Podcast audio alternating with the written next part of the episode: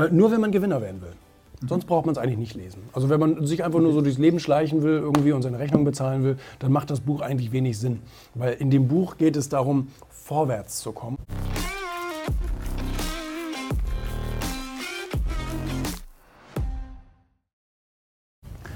Endlich geht es wieder los. Ich habe heute einige Termine in Köln und äh, bin jetzt erst bei, bei Telekom TV. Die haben so einen neuen TV-Sender, bin ich im Talk-Format. Und ähm, dann habe ich noch zwei Podcast-Interviews. Und äh, dann geht es nachher auch schon wieder. Sebastian ist auch mit am Start.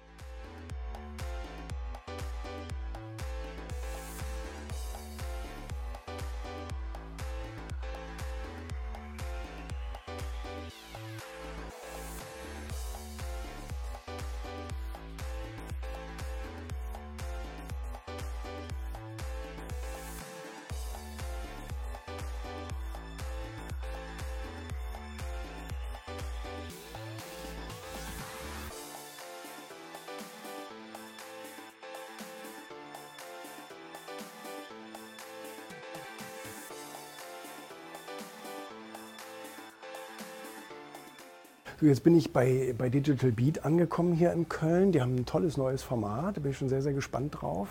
Da machen wir jetzt ein Interview zum, zum Thema Gründen und, und, und unternehmerisch erfolgreich sein und so weiter. Und ähm, danach geht es äh, gleich noch eben weiter zu äh, Patrick nach Leverkusen. Und dann war es das für heute. War ein schöner, interviewreicher Tag. Endlich wieder. Endlich geht die Zeit wieder los wolltest deine Leidenschaft zum ja. Beruf machen. Ja. Das war so deine, dein Grund, warum du das Ganze gestartet hast.